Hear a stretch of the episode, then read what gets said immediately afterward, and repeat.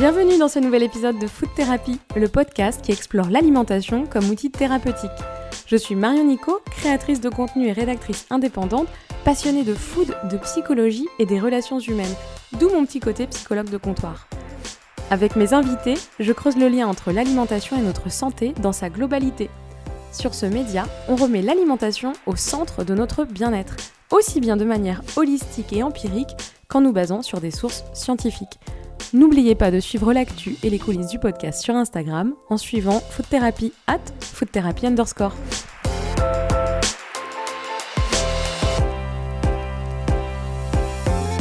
Ça me donne de l'urticaire. Il me gonfle. Et si ces expressions étaient à prendre au pied de la lettre? Je m'explique. La peau est le bouclier de notre corps.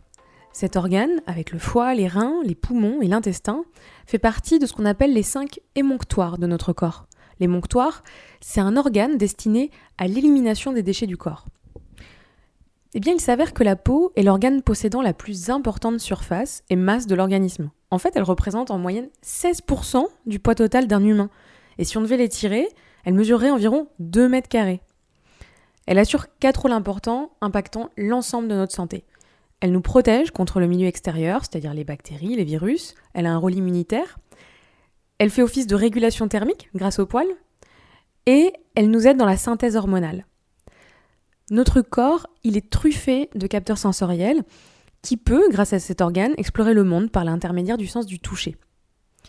Mais alors, que se passe-t-il quand notre peau nous tiraille? Quand elle rougit, elle picote, elle brûle, elle nous fait mal? Quel message nous envoie-t-elle? Et puis, d'où vient l'eczéma? Est-ce qu'il peut se soigner? En fait, l'organisme, en fonctionnant, il produit des déchets acides, des déchets colloïdaux, qui peuvent s'accumuler à long terme et diminuer le fonctionnement des organes émonctoires. On sait aujourd'hui que l'alimentation raffinée, les graisses, les polluants, les médicaments passent aussi par ces filtres naturels et peuvent à long terme les encombrer. Alors, est-ce que apaiser, soulager, gérer son eczéma, Grâce à l'alimentation, c'est possible. Pour répondre à cette question, j'ai demandé à Saskia, Eczema Warrior, comme elle se décrit elle-même, et à la tête du compte Instagram Sasken de Cities, de nous parler de sa propre expérience. Elle est atteinte d'eczéma depuis toute petite et elle a tout essayé. Bien sûr, je veux parler aussi des médicaments. Grâce à sa curiosité et aussi grâce aux bons conseils de sa mère, médecin nutritionniste, il semble qu'elle ait trouvé la recette qui lui convienne. Et là, on va parler d'une recette naturel, et on va surtout se focaliser sur l'alimentation. On en discute ensemble dans cet épisode. Belle écoute. Salut Saskia Hello Ça va? Ça va super et toi? Ouais, ça va très bien. On a un peu galéré là ce matin parce qu'on fait notre. Exactement, on a des petits problèmes techniques, les aléas du direct. C'est ça, on fait notre enregistrement à distance et euh, on a des petits soucis techniques. Euh, je voulais, euh, alors peut-être que certaines personnes te connaissent parce qu'on a déjà fait un live Instagram, mais euh, pour les nombreux auditeurs qui ne suivent pas sur Instagram, etc., je voudrais que, que tu te présentes. On va parler aujourd'hui d'alimentation et eczéma, mais est-ce que tu peux bah, déjà te présenter, nous parler de toi? Bien sûr. Du coup, je m'appelle Saskia, j'ai 27 ans et il y a un an, j'ai lancé un blog et un Insta qui s'appelle Sask and the Cities pour parler de l'eczéma parce qu'en fait, c'est une maladie de peau euh, qui touche de plus en plus de personnes et en fait, personne n'en parle vraiment. Et du coup, je voulais un peu casser le tabou autour de ça et pouvoir en parler ouvertement sur les réseaux sociaux tout en apportant des solutions naturelles pour essayer de le soigner au mieux et sans médicaments. Du coup, toi, t'en parles parce que euh, tu en souffres. Exactement, depuis que je suis toute bébé. Mhm. Voilà. Et tu as ouvert le compte Instagram, tu disais, il y a, il y a un an? Exactement, c'était les joies du, confinement, c'était les seules choses positives, je pense qu'on peut en retirer, mais c'était le fait d'avoir un peu plus de temps et, je me suis dit, bah go, lance-le, vois si ça prend, vois si les gens euh, sont, sont, aptes à en parler. Hmm. Euh, et en fait, oui, c'est assez cool parce qu'il y a des bons retours, on sent qu'il y a une vraie demande, les gens se sentent surtout très très seuls quand ils ont de l'eczéma. Et du coup, euh, c'est ça qui est cool autour de cet Insta et de ce blog, c'est qu'on on arrive à créer une petite communauté d'eczéma warrior, comme je les appelle. Eczéma warrior. Tu peux nous expliquer ce que c'est un peu plus en détail l'eczéma? Donc, c'est tu as dit c'est une maladie de peau. Est-ce que c'est une maladie chronique? Euh, Comment, qu'est-ce, comment, c'est quoi la définition un petit peu plus scientifique Alors, euh, c'est un peu compliqué à définir parce qu'il y aura plein de façons de le définir. Mais moi, de ce que je compris et ce que je, dis souvent, c'est que c'est une maladie inflammatoire chronique mhm. euh, qui se témoigne visuellement par des plaques sur la peau, mais qui est en fait une réaction, une surréaction du système immunitaire. Lorsqu'on a de l'eczéma, on a souvent une peau qui est très fragile et qui est très faible et qui laisse passer dans le système, enfin dans le corps, des choses de l'extérieur. Et bah, comme, euh, comme bon agent, le système immunitaire, il perçoit ces choses pathogènes comme des menaces et du coup, il va créer une réaction immunitaire pour défendre le corps de ces choses pathogènes et de ces choses extérieures qui rentrent dans le corps. Ouais, donc il y a un, effet rejet en fait. Quoi. Exactement, exactement. Mm. Sauf qu'en fait, euh, si tu veux, ces choses de l'extérieur, ça peut être la poussière que tu as chez toi, ça peut être les particules de pollution qu'il y a dans l'air.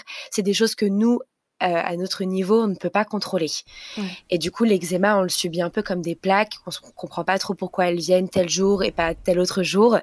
Et ça se témoigne par un pic d'inflammation, donc une peau très très rouge. Euh, ça va gratter énormément et après ça va créer des lésions. Parfois ces lésions s'infectent, parfois elles ne s'infectent pas, mais après euh, quand l'inflammation disparaît, la peau reste très très sèche. Donc c'est toujours deux phases, c'est pic d'inflammation rougeur et après extrême sécheresse. Ça fonctionne par crise euh, ou il y a des gens qui peuvent avoir de l'eczéma euh, tout le temps et qui entre guillemets peuvent être en crise euh, en permanence? Je pense que ça dépend. Personnellement, j'ai eu des grands moments de crise, mais j'ai aussi eu des petites plaques qui ne partaient juste jamais. Ou parfois l'inflammation était plus douce, mais on pouvait quand même l'avoir et c'était toujours un peu présent. Ok. toi, t'en as dans, sur des zones particulières? Ouais, ça a évolué au cours du temps. Quand j'étais toute petite, j'en avais dans le creux des genoux, enfin dans le pli des genoux. C'est souvent au niveau des plis, je crois. Ouais, c'est ça. Exactement, parce que c'est des zones euh, de, de, macération entre guillemets, parce que comme c'est souvent plié, il y a souvent euh, un contact entre la peau, donc de la chaleur, de la transpiration. Ouais. Donc c'est souvent pour ça. J'en ai eu euh, donc à ces endroits-là étant petite, et puis pendant la puberté, j'en ai eu sur le cuir chevelu, le visage, les mains. Euh, et aussi ces autres endroits. Et en fait, au fur et à mesure, ça se rajoute, quoi. J'en ai pendant les, sur les lèvres aussi, c'était un peu compliqué. Quelle horreur, ouais. Ça doit faire euh, tellement mal. Tu, dans ton cas, euh, bon, on, on, on, sait que du coup, qui dit maladie chronique, inflammatoire, etc., on parle de crise, c'est aussi parce que c'est dû, bien sûr, à ton état d'esprit et, et si t'es anxieux, si t'as du stress, etc. Dans ton cas, est-ce que t'as réussi maintenant à identifier les facteurs déclencheurs en particulier? Yes. Alors, en fait, ce que je me suis dit euh, il y a trois ans, j'ai décidé vraiment de prendre euh, les choses en main euh, et, de me dire, OK, essaye de comprendre justement quels sont les éléments déclencheurs de ton eczéma. Et mon premier réflexe a été de tenir un carnet. Hmm. un carnet où j'écrivais tout ce que je faisais un petit peu dans ma vie, tout ce qui pouvait changer d'une journée à l'autre. et surtout, je voyais comment mon corps réagissait. Et à cette époque, j'avais deux problèmes, l'eczéma, j'avais aussi des problèmes digestifs. Et moi, je me suis dit, c'est sûr que c'est lié. Euh, je pense que euh, c'est plutôt cool parce que les problèmes digestifs, c'est assez rapide comme réaction. Donc, ça va pouvoir me donner des indices sur par la suite ce qui pourrait me provoquer de l'eczéma. Donc bref, j'ai tenu un carnet où j'écrivais ce que je mangeais, combien de temps je dormais, ce que je faisais dans ma journée, comment je me sentais au niveau émotionnel, euh, si j'avais eu des petites contrariétés, des choses comme ça, comment ma peau après réagissait, comment mon ventre réagissait. Et j'ai tenu ça, euh, bah, je l'ai fait par, par à coup, mais au minimum deux semaines. Et là, j'ai vu, ok, donc en gros, ce que je mets sur ma peau, ça a un effet. Donc quand je sortais de ma douche et que je venais de mettre ce gel douche hyper onctueux, hyper parfumé, euh, hyper saveur euh, saveur barba papa. voilà, saveur barba papa sur un lit de, de soleil à Ibiza. Euh, là comme par hasard, j'avais une énorme plaque. Je me suis dit OK, hmm, pas trop surprenant, mais bon, je le note quand même. Ce que je mangeais aussi, donc quand mm. j'avais un bon repas bien lourd à base de, de, pizza ou de pâtes, donc du gluten, du lactose, des choses qui sont un peu industrielles, mm. bah, j'avais souvent mal au ventre et une journée après le lendemain euh, de l'eczéma. Et bien évidemment, comme tu disais, l'émotion. Quand j'avais une contrariété, mais alors ça c'est impressionnant dès que tu vois un message mal, mal pris, euh, un échange pas très fluide, euh, des choses comme ça, pouf, grosse plaque d'eczéma. Mais ça, on le sait parce que on le dit. Alors on le dit, on l'utilise presque. Tu vois, moi, j'ai pas de problème de réaction de peau comme ça, mais tu vois, dans le quotidien, quand quand il y a quelqu'un qui me revient pas, qui me stresse et tout ça, tu dis oh, il va me faire faire une crise d'urticaire. Tu vois, tu utilises ça euh, presque comme une expression idiomatique et, euh, et, en fait, c'est parce que c'est ça, tu as une contrariété, il y a une réaction sur la peau, quoi. Mm. J'allais même plus, plus loin, euh, tu sais, quand on te dit, ah, cette personne, elle me gonfle. Et bah, souvent, quand tu as de l'eczéma, ton premier moment d'eczéma, ta peau, elle est un peu épaisse et tu as une sorte d'œdème. Et ta peau, elle est gonflée. Et moi, je l'ai vu sur mon visage, quoi. Quand j'ai de l'eczéma, mais vraiment, je suis toute bouffie, tu sais, genre, euh, vraiment, on sent que ça, ça, me gonfle. Et je me rappelle que c'était ma collègue à l'époque. Elle m'avait dit, bon, il y, a quelque chose qui te gonfle là. Qu'est-ce qui se passe? Et hmm. j'étais en mode, bah non, c'est ma plaque et tout. Elle me fait, non, non, il y a quelque chose qui te gonfle. Et, euh, et je pense que, ouais, c'est vrai, c'est, on, le sait, hein, il y a un lien direct entre les émotions et la, et la peau parce que tu sais la peau c'est cette dualité entre c'est ce qui te définit c'est ce que c'est ce qui c'est ce qui te limite en tant qu'individu et c'est aussi ton premier lien avec l'extérieur. Ouais. La peau, c'est une barrière. Donc, euh, moi, je sais quand j'en avais parlé avec, euh, avec une, une kinésiologue euh, qui avait une approche qui était à la fois kinésio et naturopathe, etc. Bon, c'était la première personne avec une approche, à l'époque, je disais un peu perchée, mais une approche vraiment holistique. Et je me rappelle que, enfin, moi, je suis, bah, déjà, je suis blonde, j'ai une peau de blonde, j'ai une peau vraiment qui rougit facilement.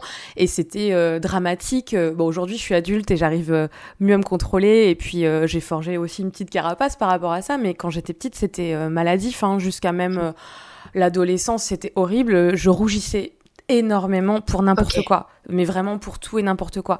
Et je me créais euh, même les rougissements, tu vois, quand je pensais à des situations, genre demain j'ai une présentation devant toute la classe, je rougissais par avance en fait, il fallait que je me prépare psychologiquement. Et, et c'est là que tu dis, c'est le mental qui crée, euh, voilà. Et en fait, c'est vrai que cette euh, cette kinésio m'avait expliqué, elle dit bah ouais, mais en fait votre votre peau c'est votre c'est une défense, c'est votre barrière. Donc en fait, si elle sent que elle est agressée, vous vous sentez agressé, en fait vous faites un peu, tu sais comme un peu les super héros qui se transforment et tout ça bah en fait, la peau, elle est en mode euh, non, non, vous passerez pas, vous venez pas avec vos regards, euh, etc. Et c'est un peu cette démarche-là qu'elle m'avait expliqué. J'ai dit ah ouais, c'est fou. En fait. Bah ouais, ouais, c'est un peu ça en fait. C'est une forme de mhm. et c'est ça me fait marrer quand tu dis euh, cette personne me gonfle. Ouais, c'est c'est c'est le même c'est le même principe quoi. Effectivement. Non, mais carrément. Et tu sais, avec le recul, je me suis rendu compte que mon eczéma, c'est un peu un super pouvoir que mon corps il m'envoie quand ça va pas. Et, je peux rentrer directement en dialogue avec ça. C'est l'eczéma messager, c'est le fait de dire, euh, ok, donc en fait j'ai une plaque.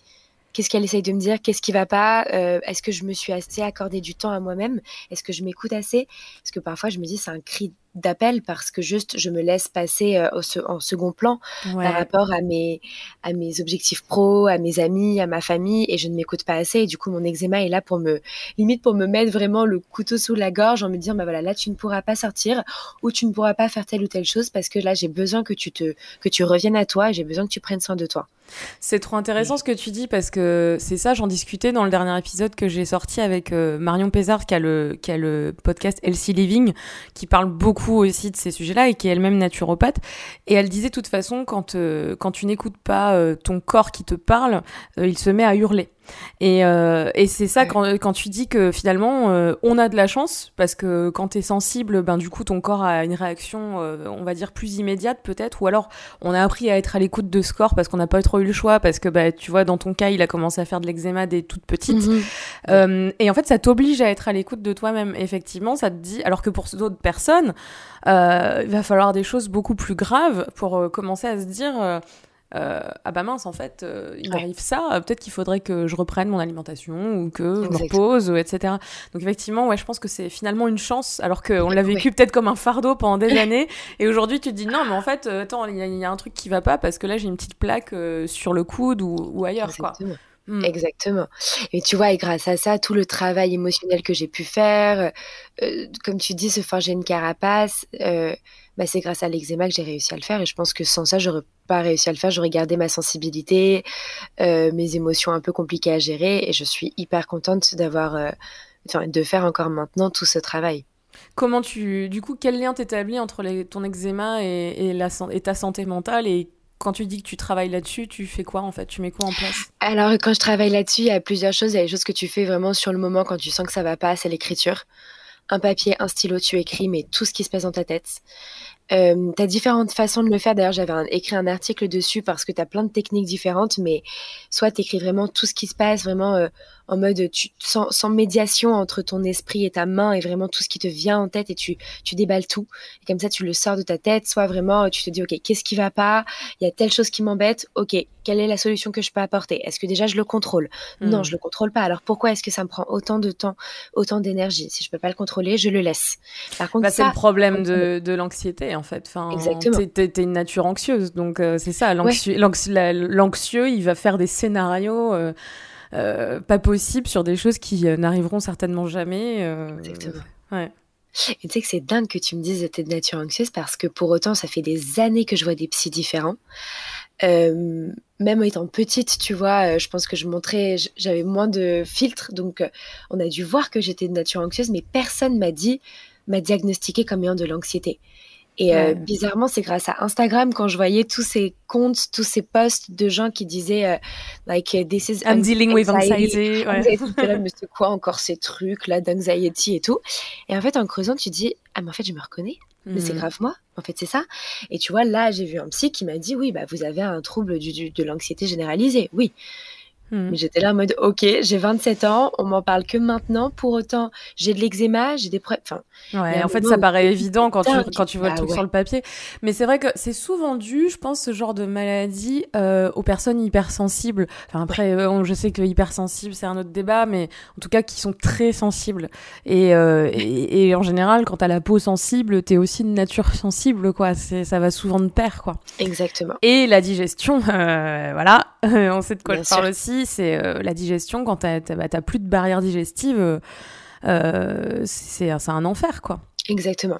Après, tu vois, je pense aussi que l'eczéma te crée de la sensibilité.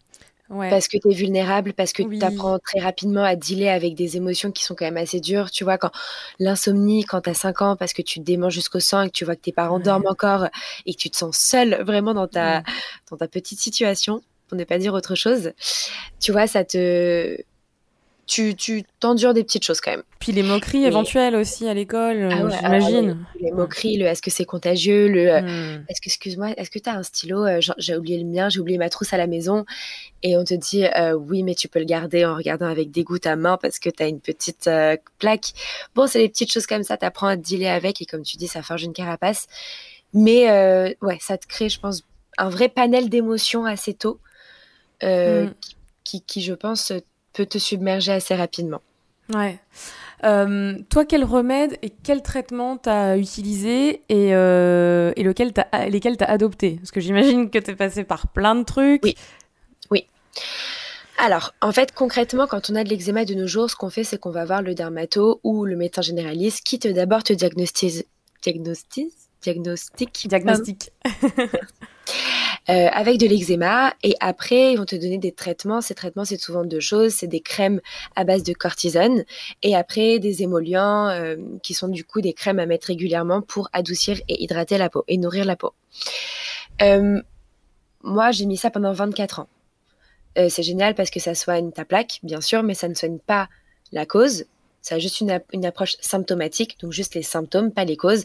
Mais du coup, mon eczéma faisait que revenir. Et au bout d'un moment, je pense que ma peau euh, s'est vraiment habituée à la cortisone et j'en étais dépendant. Hmm. Cette dépendance, elle m'a fait peur parce que d'autant, enfin, j'avais pas le sentiment de vraiment traiter le fond du problème. Et en plus de ça, c'est très photosensibilisant, euh, la cortisone. Et à un moment, je, je, suis partie vivre, faire mes études euh, au, au, Brésil. Je me suis dit, en fait, c'est juste pas compatible, quoi, parce que je vais avoir du soleil H24 et j'ai pas envie de devoir me soucier de l'ombre au quotidien, euh, d'avoir des, des, tonnes de tubes à emmener avec moi. Donc, vas-y, go. Et c'est à ce moment-là que je me suis dit, essaye de trouver des remèdes naturels. Et du coup, pour répondre à ta question, finalement, c'est ces remèdes naturels qui prennent un peu plus de temps à faire effet, mais qui ont été les plus, euh, les plus efficaces et les plus pérennes dans le temps. Euh, parce que maintenant, c'est ce que je fais, c'est ce qui fait qu'à l'heure actuelle, à l'heure où je te parle, bah, j'ai plus de plaques d'eczéma, quoi. J'en ai quelques-unes, oui, des micro-placounettes qui restent un, deux jours, mais que j'arrive à contrôler, à endiguer très rapidement et qui font que maintenant je me traite naturellement sans médicaments et que je vis bien mieux mon eczéma. Alors c'est quoi ce, ce, travail de fond Et voilà, et ce travail de fond parce que oui, j'ai bien vendu le truc, mais du coup, ce travail de fond, c'est trois choses. C'est déjà une approche alimentaire très clean et très saine. Donc l'alimentation anti-inflammatoire, j'ai la chance d'avoir une mère qui est médecin nutritionniste, donc on a vraiment regardé ensemble des petites alternatives à mettre en place. Et l'alimentation anti-inflammatoire, on en avait déjà pas mal parlé pendant le live, mais du coup c'est vraiment passer à la cuisine maison. Mm. Euh, vraiment pas de produits euh, industriels, moins de gluten, moins de produits laitiers, moins de sucre. Euh, moins de produits frits et euh, Donc ça, c'est d'une part, moins de, charcuterie, de viande rouge, euh, de vinaigre, d'alcool. C'est un hmm. peu les, grands méchants, entre guillemets. Et par contre, c'est manger beaucoup de légumes, beaucoup, beaucoup, beaucoup de légumes, beaucoup de fruits, euh, des choses qui sont crues, les, bons gras, donc euh, le saumon, les huiles végétales, l'avocat, hmm. toutes ces choses. Et tu vois, remplacer du sucre raffiné par du sucre non raffiné et juste cuisiner à fond, quoi. Ouais. Et, euh, et, au final, tu penses que c'est très compliqué, très contraignant, mais quand tu mets en, place le truc, quand tu comprends le fait d'écrire ce que tu manges aussi pour voir, ok, bah en fait, je me rends compte que je mange énormément de, de, de yaourts, bah ok, je vais changer avec des yaourts euh, sans lactose. Je mm. mange énormément de pain, ok, comment est-ce que je peux faire mon pain sans gluten? Toutes ces petites choses en fait que tu mets de façon pratique au quotidien, bah en tout cas, moi, ça m'a énormément aidé.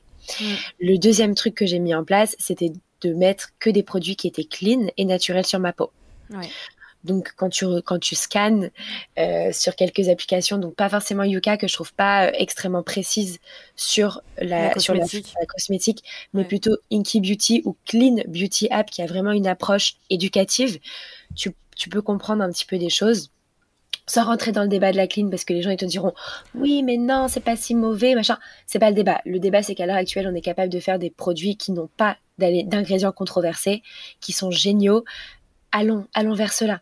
Pourquoi mm. est-ce qu'on va se prendre la tête à se demander si au final on met, bon bah, donc voilà, et euh, de passer vraiment à des matières brutes et nobles, c'est-à-dire qu'au lieu de mettre des, crèmes qui sont pas forcément clean, bah, je vais passer à des mélanges maison d'huile végétale sur ma peau. Euh, je vais mm. faire moi-même mes savons, euh, des choses comme ça. Et la troisième chose, du coup, c'était bah, l'aspect émotionnel, l'écriture, de faire un suivi psy. Euh, de, de, faire attention à mon sommeil, de vraiment travailler sur mon hygiène de vie. En fait, toutes ces choses qu'on peut te dire, peu importe si tu as de l'eczéma, mais qui sont la définition de vivre une vie saine, bah, il faut les mettre en place, quoi.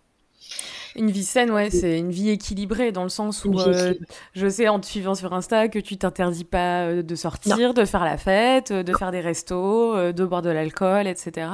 Et c'est le fameux 80-20% dont on parlait, quoi. Et 80% du temps avoir une alimentation, enfin, pas qu'une alimentation, c'est comme tu dis, c'est une hygiène de vie, parce que c'est en général, parce que c'est pareil, hein, je veux dire, tu rentres de soirée et le soir tu te démaquilles pas, et puis tu restes avec le maquillage toute la nuit, et le lendemain matin, euh, ta peau elle empathie forcément. Donc c'est une hygiène de vie en général, euh, et, euh, et, 20% du temps pas se prendre la tête en fait, juste faire ce que tu as envie de faire, manger ce que tu as envie de manger, boire ce que tu as envie de boire et voilà quoi. Exactement. En fait, tu vois, c'est parce que 80% du temps tu, es dans le contrôle que, ton corps arrive à réguler. Quoi. Exactement. Mm. Et c'est ça euh, le rythme à prendre et c'est ça qui est bon. quoi. Et quand tu dis, voilà, quand on dit que tu es dans le contrôle, on tombe pas dans l'orthorexie ou ces choses-là. C'est pas du tout ça. C'est contrôler euh, pour, euh, pour être bien, en fait. Et c'est pas uniquement, et c'est pas contrôler son alimentation d'un point de vue quantitatif, en plus.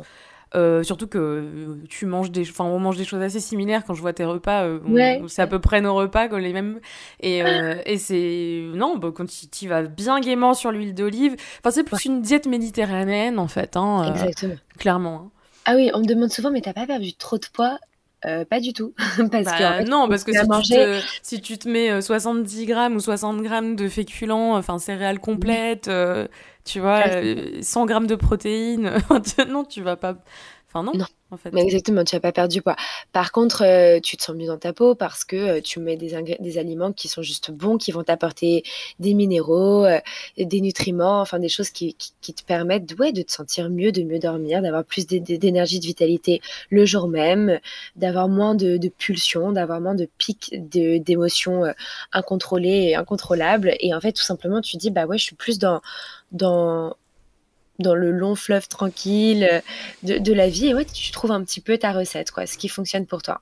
Et quand tu le fais pas, je crois que j'ai vu que tu étais allé en vacances au Portugal récemment et que avais, là, tu as complètement lâché les chevaux, quoi, ah si je me trompe pas. Et du coup, qu'est-ce qui s'est passé? Enfin... Bon, il s'est passé que j'ai re eu mal au ventre parce que je pense que je suis vraiment avec un intestin très très sensible. Donc euh, oui, au bout du euh, troisième sandwich euh, avec du beurre et des choses dedans et de la confiture le matin au petit-déj, bah, ton ventre il est tout gonflé pendant la journée, tu te sens pas très bien. mais derrière, j'ai pas eu de plaque. Et puis derrière, je kiffe. Et en fait, ce qui est hyper intéressant quand tu comprends quels sont les déclencheurs de ton eczéma ou n'importe quel déclencheur si tu as des problèmes et des maux chroniques, bah, c'est de te dire, ok, peut-être que je vais en avoir si je mange telle chose, ou peut-être je vais en avoir si je fais telle chose, mais c'est pas grave parce que je le sais, je m'y attends. Donc je suis mmh. préparée. Donc ça passe beaucoup mieux, tu mmh. vois. Et d'ailleurs, du coup, quand j'ai une plaque d'eczéma, concrètement, maintenant, je vais mettre des cataplasmes d'argile verte. Je vais faire attention, euh, tu vois, je vais mettre des, déjà, je vais comprendre les différents stades de plaque. Quand j'ai une plaque en mode inflammation, ce sera cataplasme d'argile verte avec derrière de, de, de l'hydrolat, donc de l'eau florale de bleuet ou de tilleul qui marche très bien pour moi. Euh, je vais essayer aussi les crèmes pour change euh, de bébé qui m'aident aussi dans les démangeaisons mmh. ou dans les, dans les picotements. J'aime beaucoup le gel d'aloe vera. Tu vois, ça va être ces petites choses-là à faire au quotidien. Et par contre, quand ma peau elle est sèche, là, ça va être beurre de karité, de l'huile végétale de bourrage, d'onagre, d'avocat, des choses qui vont être bien nourrissantes que je vais pouvoir mettre par-dessus. Et en fait, tu te dis, bon, bah, c'est pas grave, j'ai une plaque, je ferai un cataplasme. C'est pas très grave. Hmm. Ouais, comme tu dis, euh, là c'est un, épisode où on parle alimentation et eczéma, mais finalement euh, c'est des conseils et une hygiène de vie qui peuvent s'appliquer, euh, comme tu dis, à n'importe quelle maladie chronique qui, qui, qui, présente un peu les mêmes symptômes. Alors même s'il n'y a pas de, de, choses sur la peau, finalement quand ça passe par l'intestin, enfin moi c'est mon cas, et, par, et là tu vois, bon avec l'endométriose qu'on m'a découvert il n'y a pas longtemps, finalement c'est la même chose. Je me dis bah si je, je, là je pars en vacances bientôt, je sais que forcément je vais beaucoup moins faire attention à mon alimentation. Euh, je prépare déjà le, ces, ces, petits moments de ouf, va y avoir une ou deux journées sur la fin des vacances où je sais que ça va être difficile euh, au niveau du bidou, quoi. Je le sais. Exactement. Bah, tu mm. vois, et le fait de le savoir, tu le vis beaucoup mieux. Et t'as kiffé avant. Et donc voilà. C'est ça, c'est ça. Après, c'est ça, c'est se dire. Euh, ça m'empêche pas, je sais qu'en vacances, tu vois, moi je vais, je vais peut-être boire de l'alcool un peu tous les jours, quoi. C'est un truc, voilà, mais je me dis, ok, bah peut-être que plutôt que de tu vois, de boire en quantité ou de, ou je me dis, ok, moi j'adore la bière. C'est vraiment un truc, euh, j'adore la bière. C'est vraiment, euh, j'adore ça. C'est vraiment le pire pour mon ventre parce que ça fait gonfler. Euh, enfin, c'est l'enfer. Mais j'adore ça. Donc je me dis, ok, ben puisque j'aime la bière, je vais en boire, mais pas tous les jours. Et à ce moment-là, si je bois de la bière, je me, je me fais un deal avec moi-même en me disant, bah par contre sur l'alimentation, T'associes pas ça avec euh, de la viande braisée, euh, tu vois, des trucs euh, où c'est juste. là, c'est mettre de l'huile sur le feu, clairement, quoi. Ah, exactement. En quoi, tu disais que ta, ta, maman est médecin nutritionniste, en quoi l'alimentation anti-inflammatoire, elle permet d'atténuer l'eczéma? Enfin voilà, c'est le lien vraiment direct avec le microbiote. Du coup, on a établi que l'eczéma avait un lien direct avec la qualité de ton microbiote intestinal? De ta flore intestinale Il y a quelques études scientifiques sur le sujet. Euh, et, c'est quelque chose qu'on comprend de plus en plus parce qu'en fait, la peau, c'est un des émonctoires relais. De, du système digestif et de l'intestin. Donc, quand l'intestin n'arrive pas à bien digérer quelque chose ou à bien supporter quelque chose, eh ben, il va laisser passer les toxines et forcément le système d'évacuation relais, ce sera de le faire passer par la peau. Mm. Donc, euh, donc l'acné, l'eczéma, toutes ces maladies euh, de peau chronique, on sait que c'est des maladies qui sont des maladies d'élimination du corps qui a du mal à éliminer. Et en fait, quand on remonte à l'intestin, quand on remonte au système digestif, on se dit, OK, pourquoi est-ce que ça n'arrive pas à éliminer Soit parce que c'est trop fragile, et du coup l'idée de renforcer le microbiote est hyper important. Soit euh, c'est aussi le fait de dire, bah, ton foie ou ton pancréas, ils sont, ils sont, ils sont trop engorgés parce que tu as, trop donné et du coup, ils ont du mal à évacuer. Et dans ces cas-là, il faut que tu les aides ouais, à évacuer en leur donnant une alimentation qui est plus douce à digérer. Et c'est mmh. ça aussi l'alimentation anti-inflammatoire. C'est pas quelque chose qui va combattre l'inflammation avec le système immunitaire. Non, c'est quelque chose qui va permettre d'être doux pour le corps et de lui faciliter le travail. C'est ça. Et mm. du coup, vu qu'on n'a pas de mal à les gérer, on n'aura pas de toxines à évacuer et du coup, on n'aura pas de difficulté à avoir des éléments qui ne doivent pas être là euh, dans le corps. Et du coup, bah, ce sera plus simple. Et du coup, mm. ça, tu vois, c'est un peu cette logique de on simplifie, on repose l'intestin, on repose le corps. Ouais. Est-ce que tu fais parfois des, des périodes de détox, euh, des cures de jus, euh, des choses comme ça, des jeûnes euh, Est-ce qu'il y a des choses que tu mets en place, soit en prévention, soit en mode cure Comment, qu'est-ce que, est-ce que tu fais déjà ça, des pratiques Est-ce que tu le pratiques? Je le fais pas en mode cure, je le fais vraiment au quotidien. En fait, depuis que je mhm. suis petite, déjà, je fais le jeûne intermittent parce que je, je n'ai jamais faim le matin. Et j'ai toujours écouté mon corps pour manger. Euh, c'est ma mère qui m'a toujours dit ça. Pour le coup, elle me dit, il n'y a pas de règle. Si tu as faim, tu manges. Si tu n'as pas faim, tu ne manges pas. Et euh, bah, comme j'avais jamais faim le matin, je mangeais pas. Et du coup, mais j'avais que deux repas dans ma journée. C'est mon déjeuner et mon dîner, qui du coup sont assez copieux mais c'est comme ça, c'est mon rythme et c'est comme ça que je suis bien. Et finalement, a posteriori, j'ai compris que c'était un peu une tendance détox que de se faire le jeûne intermittent parce que ça, permettait de mettre les intestins au repos pendant euh, X heures. Du coup, bah, je le fais et je pense qu'en effet, ça, ça a du bon. En tout cas, pour moi, ça a du sens. Euh, la cure de jus, je vais le faire carrément dès que je peux le matin, je me fais un jus de légumes avec un tout petit peu de fruits parce que euh, tous les enfin bah, j'ai suivi euh, une micronutritionniste une médecin micronutritionniste qui m'a dit vraiment de faire ça au quotidien parce que euh, et pour le système immunitaire et pour le microbiote intestinal et pour tout en fait ça avait du énormément du bon. Donc je le fais le matin mon petit jus avec mon extracteur de jus je suis ravie très bel investissement. Et après, le côté vraiment phase de détox, je vais pas, enfin, non, je vais pas forcément le faire parce que je considère qu'en temps normal, euh, je suis déjà en mode détox chez moi. Mm. Je suis déjà en mode j'aide le corps. Donc, mm. euh, je suis pas en mode excès. Bien sûr, euh, on n'est pas à l'abri après les fêtes de fin d'année de se dire ok mollo. Mais je pense que si de toutes les façons, il faut écouter son corps pour savoir quand le faire. Juste mm. parfois, quand tu viens de te faire quatre jours de déj et de dîner intensif hyper gras, hyper lourd, t'as juste envie de légumes en fait le lendemain. C'est ça, ouais. Donc c'est pareil, j'ai jamais envie d'un truc. Ouais je sais pas, oui, peut-être. Alors, je suis en phase de détox, mais je suis en phase surtout de j'écoute mon corps et de, de quoi est-ce qu'il a besoin et envie, quoi. Tu vois, après la semaine au Portugal, j'avais qu'une envie, c'était de me faire mes petites courgettes vapeur avec mon filet ah, d'huile d'olive. je suis team courgette mais tu vois, bah ouais, filet mm. d'huile d'olive avec un peu de citron, du gros sel et, euh, du basilic, mais, mais c'est fini, quoi. En bas, c'est pesé. Ouais. Avec un petit saumon vapeur, là, euh, et puis c'est bon, quoi. Ouais. Ouais. Parfois, c'est juste ça, en fait, c'est juste trop bon. Ouais, mais j'ai du mal à comprendre les personnes qui euh, jamais, jamais, jamais ne prennent de légumes et de fruits. Où tu dis, mais en fait, ton corps, il, il réclame pas. Enfin, c'est fou, quoi. Parce que je comprends qu'il y a des choses que tu puisses ne pas aimer, mais euh, comment tu peux fonctionner au quotidien? J'ai déjà rencontré des personnes qui ne mangent jamais de légumes. Euh, je tu vois, à tel point que ça va être. Tu sais, la feuille de salade qui est en accompagnement de l'entrecôte frite, ils vont demander à ce qu'on la mette pas tu vois. Donc c'est, euh, tu dis waouh, c'est fou, enfin à ce point-là, euh, et, ton corps il fonctionne quand même quoi. Et c'est là que quand même tu dis on n'est pas tous, on n'a pas tous les mêmes dispositions à la naissance quand même, hein, parce que.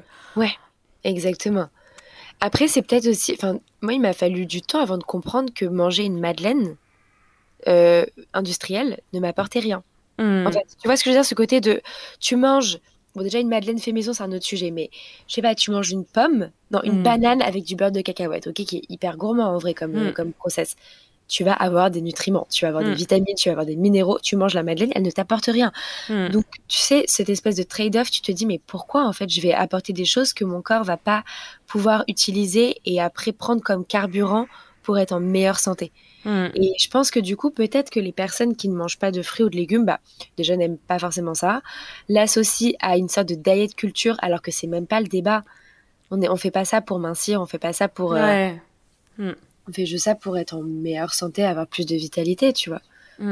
Mm. Ouais, non, mais tu parles de carburant et c'est vrai que mon interrogation, elle est plus là-dedans. Je me dis, c'est fou quand même, le, le, corps arrive à fonctionner. Enfin, ils doivent avoir un foie en béton. Enfin, jusqu'au jour où non. Parce que, bon, euh, combien de personnes euh, ont euh, une hygiène de vie déplorable? Et puis à 50 ans, se retrouvent avec un gros stop, soit des problèmes, des maladies cardiovasculaires soit euh, des maladies plus graves, quoi. Mais, euh, mais c'est vrai que hum, c'est pour ça qu'on revient un peu à ce qu'on disait au début. Finalement, on a la chance euh, que notre corps nous ait envoyé des signaux d'alerte dès le plus jeune âge, tu vois, avec des soucis digestifs, des problèmes de peau, etc. Donc finalement, finalement, c'est une chance, quoi. Mhm. Mm. Et tu sais, pour rebondir sur ce que tu disais, en mode est-ce qu'on a trouvé une preuve scientifique à, au, micro, au lien entre microbiote et eczéma? Je pense que ce qui est hyper, ce qui est hyper pas dommage, mais ce qui est hyper un peu euh, contraignant quand tu fais cette espèce de démarche où tu deviens ton propre médecin, c'est que tu te, souvent, tu te sens souvent heurté à des manques de, de, de matière médicale sur le sujet. Hmm. Si tu attends à avoir une validation médicale sur tes problèmes, tu risques de buter sur vraiment euh, une errance totale. Parce qu'à l'heure actuelle, c'est des maladies qui sont très compliquées. C'est des maladies qu'on ne qu'on ne comprend pas. Euh, et toute cette histoire de microbiote, de choses comme ça, on a du mal encore à tout comprendre, à tout lier. Et euh, tu vois, pour l'anxiété, par exemple, tu as tout un courant de médecins, euh, ce qu'on appelle les functional medicine, medical practitioner, je sais pas comment tu dis, mais bref, les médecins fonctionnels aux États-Unis qui te disent l'anxiété, ça n'existe pas, c'est juste un déséquilibre de ton microbiote. Mmh. La dépression, ça n'existe pas, c'est juste un déséquilibre de ton microbiote. Et en fait, tout ça, tu te dis, Peut-être qu'on doit repenser un petit peu tout. On va arrêter de se demander s'il y a tel ou tel médecin qui a vu telle ou telle chose. Écoute-toi, écoute ton corps. Parce que, en fait, c'est pas, c'est pas, en fait, ça veut, euh, je comprends très bien ce que tu veux dire parce qu'en fait, c'est pas qu'ils disent il euh, n'y a pas de lien direct, c'est que eux ils fonctionnent avec euh, des liens de cause à effet voilà, direct. Et j'ai vu cet exemple cette semaine, on parlait, et je rentre pas du tout dans le débat du vaccin, mais je, je, trouvais la réflexion intéressante, où apparemment, suite au vaccin de Pfizer, je crois, il y a des femmes qui ont eu davantage de saignements. Euh, qui sont pas dus aux règles, mais des saignements euh, vaginaux en fait, euh, ou alors, enfin des pertes à ce niveau-là. et du coup, c'est vrai qu'il n'y a pas eu en fait de, de, lien qui a été fait, et il y a plusieurs femmes qui, qui sont qui sont posées la question. Et encore une fois, peut-être parce que c'est des femmes, quand il y a eu des tests qui ont été faits du vaccin, on s'est pas dit tiens, on va demander aux femmes si elles ont des effets secondaires gynécologiques, quoi alors qu'il y en a, a priori, parce que finalement, pour qu'on en ait parlé cette semaine, c'est que c'est un bon nombre de femmes qui en souffrent.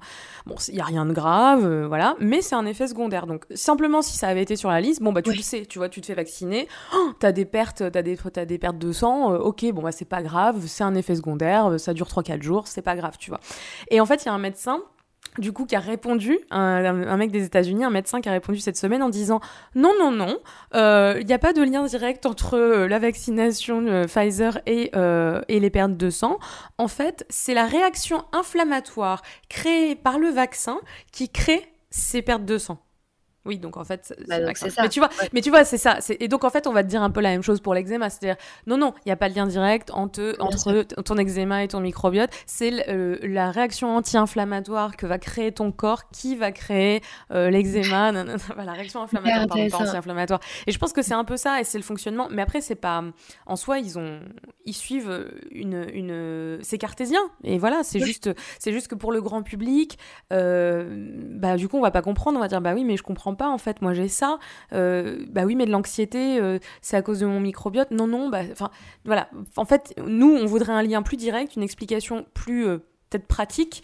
Et, et, eux, ils établissent un lien ben, comme, comme on leur a appris bah à, faire en fait. Et ce n'est pas faux non plus, mais c'est deux fonctionnements différents en fait. Exactement, surtout que quand tu comprends en fait, mais comment est-ce qu'on fait pour avoir un lien? Bah, il faut financer des études. Et enfin, on rentre après dans un autre débat éthique, mais qui est-ce qui finance les études, machin, machin. Mais donc en fait, ça il faut mm. quand même se détacher, je pense, de ça et être capable de dire, bon, mais tu vois, même pour les régimes, là, je te dis que je suis une alimentation anti-inflammatoire, mais au final, j'ai juste suivi une alimentation de mon carnet où j'ai vu ce qui, ce qui faisait que mon corps ne kiffait pas telle ou telle chose et j'ai juste arrêté de le manger. Et ça, a posteriori, je me suis rendu compte que c'était une alimentation anti-inflammatoire. Mais tu faut pas se dire ok quels sont les régimes qui existent en ce moment les grands tu régimes vas pas sur Google en disant euh, qu'est-ce qu'un régime anti-inflammatoire? En fait c'est du bon sens. Et c'est un peu retourner aux essentiels et se dire, euh, ok, tout ce qu'il y a dans mon placard et dans mon frigo qui est euh, produit transformé déjà, si je les enlève pas, je les évite au maximum, quoi. Exactement.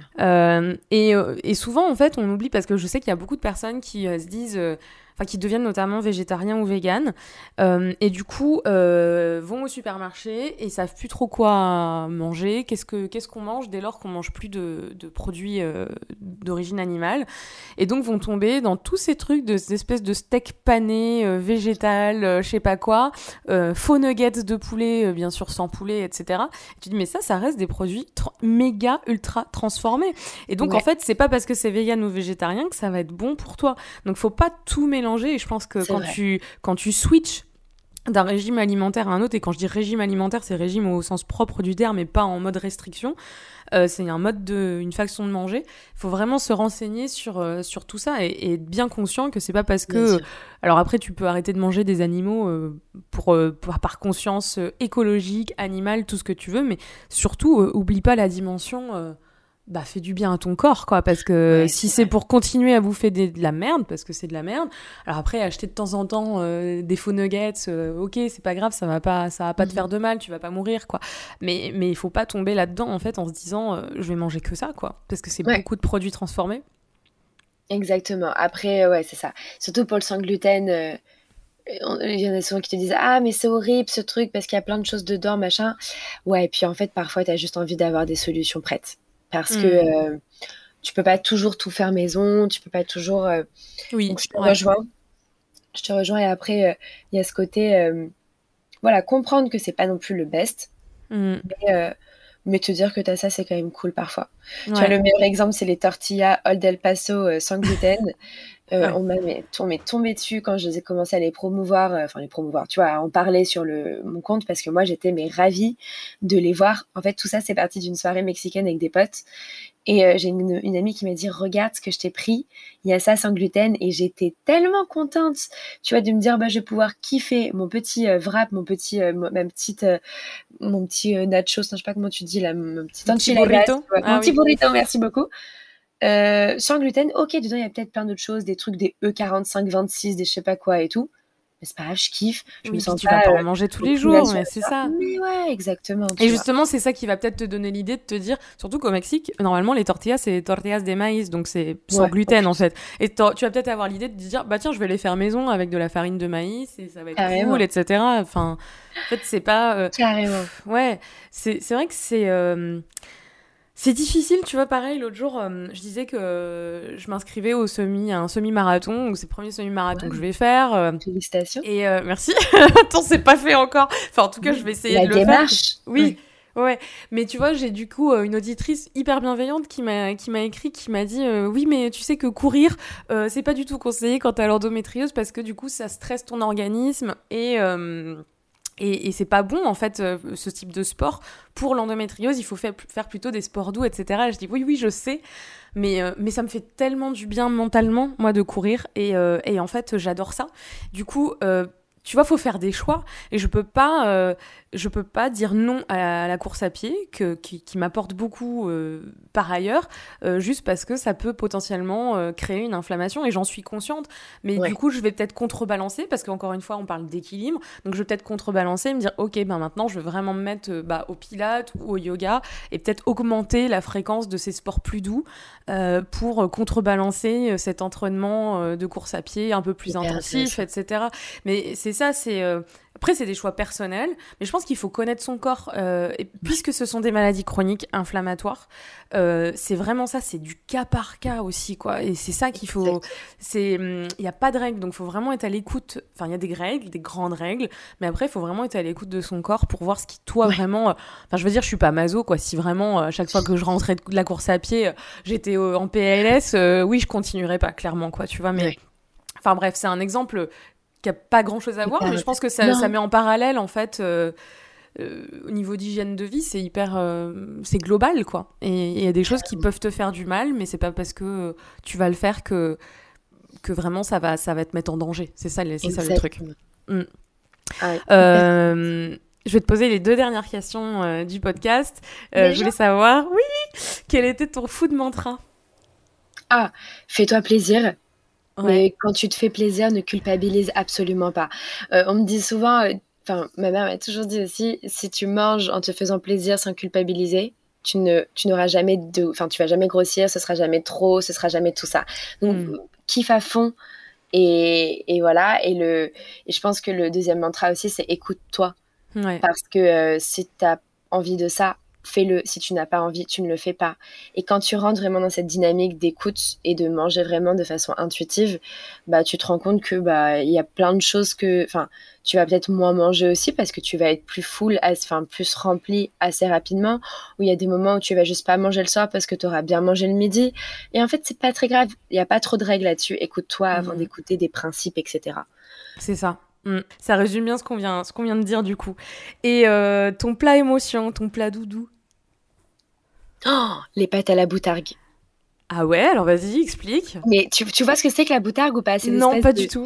Alors, c'est un peu le nouveau truc tendance, un truc italien et un, peu tunisien. Et en fait, ça fait écho à mes racines parce que du coup, nous, on en, mange toujours. Et en fait, c'est une sorte de. C'est des œufs de, de poisson mhm. qui sont séchés et qui font du coup une pâte hyper salée. Et tu le râpes sur des, des des pâtes du coup avec un peu d'huile d'olive, de l'ail et des grosses tomates, enfin et des petites tomates cerises pardon. Oh. Et ça commence à faire un peu son comme c'est un peu une matière noble hein, la boutargue donc t'en mets pas beaucoup et c'est très parfumé. Et euh, ça commence à faire un peu son comeback dans les restos. Et du coup c'est souvent écrit comme poutargue ou potarga donc ça dépend tu le verras dans plein de trucs différents. Et c'est juste incroyablement bon. Après il faut aimer le goût ça, doit être très iodé non? Un peu comme du hareng ou... Euh, Exactement, c'est un goût mm. très très très très fort mais c'est super bon. Ok, et ça, t'en mangeais euh, déjà petite euh, oui, bah, ouais. Ah, mais après, quand j'étais petite, j'aimais pas trop, mais je voyais les grands manger. J'étais en mode de j'aimerais trop moi aussi aimer ça un jour. Et un jour, j'ai eu un déclic. Et vraiment, quand, quand de mes parents ont envie de me faire plaisir, enfin, ils me font des pâtes à la boutarde, quoi. Trop bien. Bon, bah écoute, c'est un plat original. On l'a jamais sorti celui-là, donc tu vois. Je m'en souviendrai. Je, vais, je vais essayer de le faire. Je vais essayer de trouver de la boutargue. ah bah écoute, vas-y, avec grand plaisir. Tu me diras. Trop bien. Euh, merci beaucoup Saskia pour euh, cette conversation et toutes ces informations sur, euh, bah, sur j'allais dire ton cas, sur l'eczéma, sur ton hygiène de vie. C'est hyper intéressant. Si vous souffrez de maladie de peau, parce que c'est pas uniquement l'eczéma, je pense qu'on peut l'appliquer à beaucoup de choses. allez suivre Saskia sur Instagram. Je vais mettre le lien dans la description. Et puis, et eh ben à bientôt. Bah oui, à bientôt. Merci pour l'invitation. Merci pour toutes ces questions. Et j'adore échanger avec toi comme d'hab, je trouve qu'on toujours un plaisir. Bah ouais. À refaire ça prochainement, j'espère. C'est clair. Merci à tous de nous avoir écoutés. À bientôt. À bientôt. Merci d'avoir écouté cet épisode jusqu'au bout. Vous l'avez aimé? La meilleure façon de me le montrer, c'est de soutenir ce podcast en vous y abonnant et en laissant un commentaire ainsi que 5 étoiles sur Apple Podcast. Si, comme moi, le bien-être et la santé vous tiennent à cœur, partagez ce contenu avec vos amis ou vos collègues à la machine à café, comme vous partageriez vos bons plans et bonnes adresses. Je vous retrouve très bientôt dans un prochain épisode de Food Thérapie.